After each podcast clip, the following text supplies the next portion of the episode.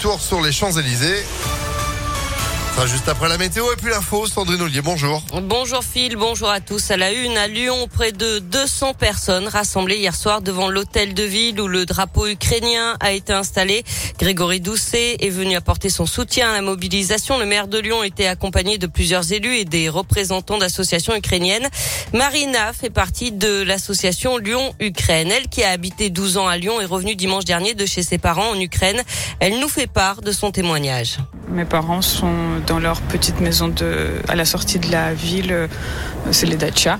Ils ont une cave là-bas. Voilà, les gens euh, sont identifiés les, les abris depuis euh, depuis longtemps. Ils ont préparé leur sac à dos d'urgence et puis ils attendent. Euh, le gouvernement les tient au courant toutes les heures.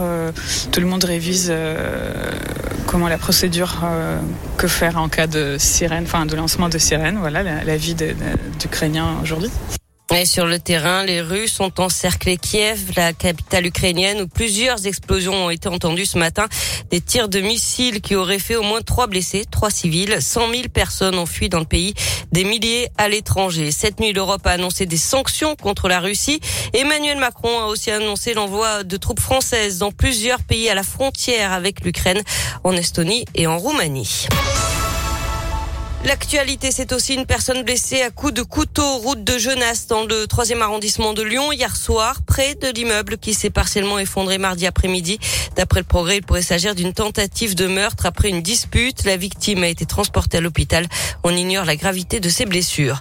Un mégot mal éteint serait à l'origine de l'incendie mortel à Roanne, dans la Loire, lundi soir. Le feu s'est déclaré dans l'appartement d'une résidence pour personnes âgées à mobilité réduite. Une dame de 87 ans avait perdu la vie.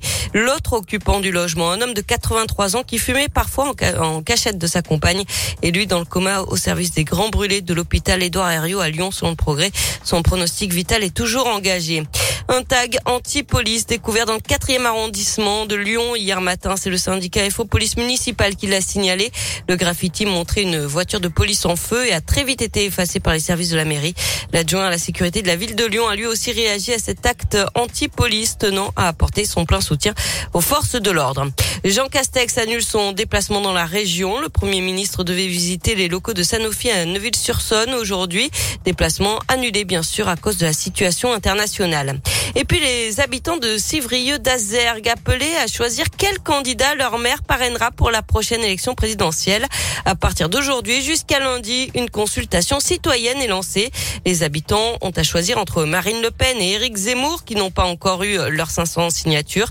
Jean-Luc Mélenchon était aussi parmi les trois choix possibles, mais le candidat de la France insoumise a annoncé hier avoir atteint les 500 parrainages. Et puis on termine avec un mot de basket et la défaite de l'Asvel hier soir en Euroleague 80 à 82 face à l'Alba Berlin. L'Asvel qui n'ira pas en Russie la semaine prochaine. Deux déplacements étaient prévus en Euroleague à Saint-Pétersbourg mardi et jeudi à Kazan. Merci beaucoup Sandrine. L'info à tout moment impactfm.fr et vous êtes de retour à 7h30. À tout à l'heure. Allez, c'est la météo, 7h04 et c'est pas mal hein